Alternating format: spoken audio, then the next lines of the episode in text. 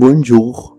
Avez-vous été avant sur le Cabildo Il a été inauguré à 1580 comme un siège administratif de la ville. Il est devenu la maison du vice-roi après la création du vice-royauté du Rio de la Plata en 1766. Qu'est-ce que c'est le vice-royauté? C'est comme l'Argentine s'appelait autrefois. Le premier gouvernement national a été formé ici 1810. C'est pourquoi le fêtons le 25 mai. En 1940, il a été reconstruit. Pendant presque 100 ans, il a été utilisé comme musée. Vous ne devrez pas vous inquiéter. Sa forme a été respectée.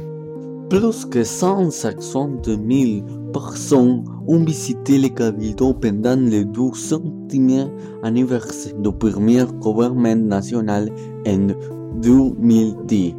12 ans ont passé. Cooper. Avez-vous aimé les visites? Vous pouvez aller avec vos enfants à droite.